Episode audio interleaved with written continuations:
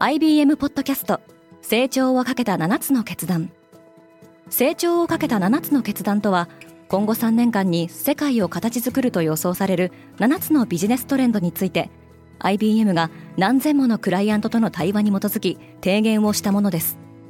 このポッドキャストでは変化の激しい時代において企業が下すべき成長をかけた7つの決断について日本 IBM の7人の専門家と考えていきます。今お聞きのリスニングサービスにてぜひフォローボタンからフォローをお願いします。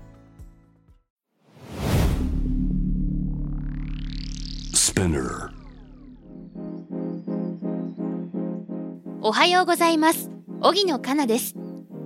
1月9日月曜日世界で今起きていること。このポッドキャストデイリーブリーフでは世界で今まさに報じられた最新のニュースをいち早く声でお届けします。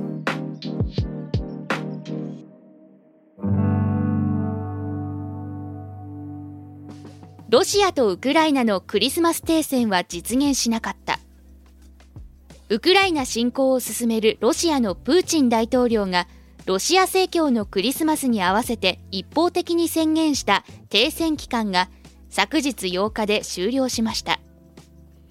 実際にはロシアとウクライナ双方が相手側からの攻撃を受けたと主張しています。ウクライナのシュミハリ首相はロシアの侵攻に伴い地雷が敷設された区域の面積がイギリスの面積に相当するおよそ25万平方キロメートルに達したことを明らかにしました。中国のゼロコロナ政策が終わりを迎えた。中国政府は8日海外からの渡航者に義務付けてきた隔離措置などを正式に撤廃し海外旅行を目的としたパスポートの発給申請の受付も開始しました。昨年12月にゼロコロナ政策を事実上撤回してから国内の感染者は急増し一部報道によると6億人にまで上ったとも伝えられています。これに加え新型コロナウイルスの検査も大幅に減っており国内の抗原検査キットを製造する工場では人員削減をめぐって大規模な抗議活動が起こっています。ブラジルでも議会が襲撃された。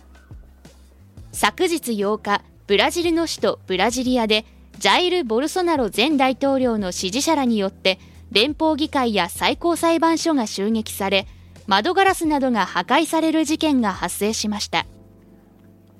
ボルソナロは昨年10月の大統領選で惜しくも敗れ今月から左派のルラ・ダルシバが大統領に就任していました。各国からは非難の声が上がっています。ジャック・マーがアントグループの支配権を放棄した。中国の金融会社アントグループはアリババ集団の創業者ジャック・マーが実質的な支配株主から外れたことを発表しました。マーはこれまでアントの議決権の50%以上を握っていましたが今後は6%台に下がるとみられます。アントは2020年11月に IPO を予定していましたが中国当局の圧力で直前に中止に追い込まれていました。今回の体制刷新を受けて再び IPO に向けて動き出す可能性があります。一方でアリババはイスタンブールの空港にある物流ハブの整備などでトルコに10億ドル以上を投資すると報じられています。ルノーはインドで電気自動車を作る。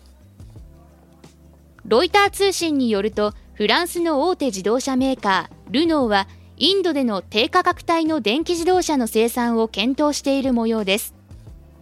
昨年のインドの新車販売台数は推計で440万台となり日本を抜いて世界3位に躍り出る見通しですがそのうち電気自動車の占める割合はわずか1%未満にとどまっています。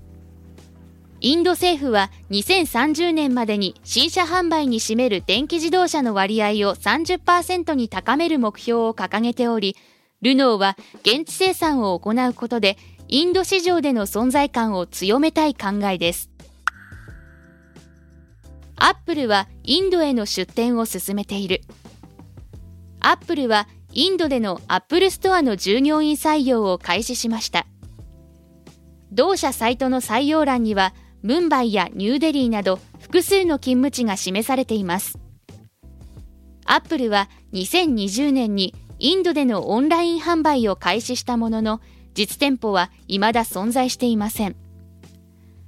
インドのスマートフォンユーザーベースは2022年までに6億を超えており 5G のシェアも29%に達しています。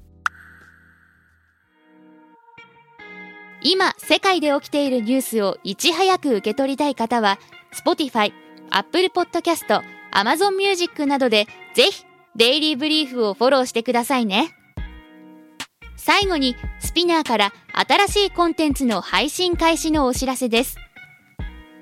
スピナーでは街の声専門家へのインタビューニュースソースオリジナルの音楽で現代社会を映し出すドキュメンタリーポッドキャスト0時の配信を開始しています。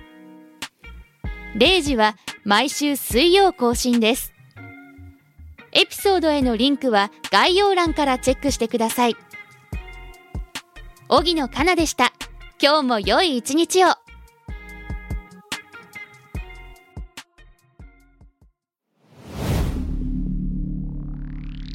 Spinner.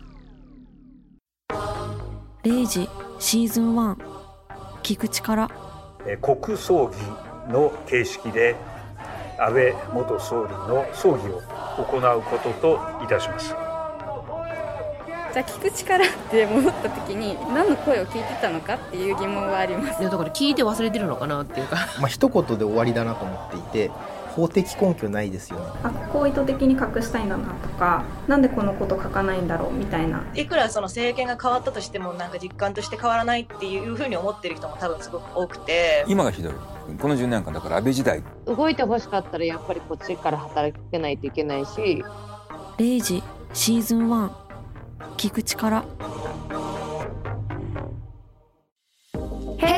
everyone, I'm your boss Mila and Reiko. 長谷川ミラと佐藤真子にシュレイコの2人でお送りしている東京ヤングバス。同世代で共有したい情報や悩み私たちが感じる社会への違和感などシェアしています。毎週月曜にスペナーも通じてニューエピソードを配信中。メッセージは番組概要欄のメッセージフォームからお願いします。東京ヤングバス聞いてね。バイ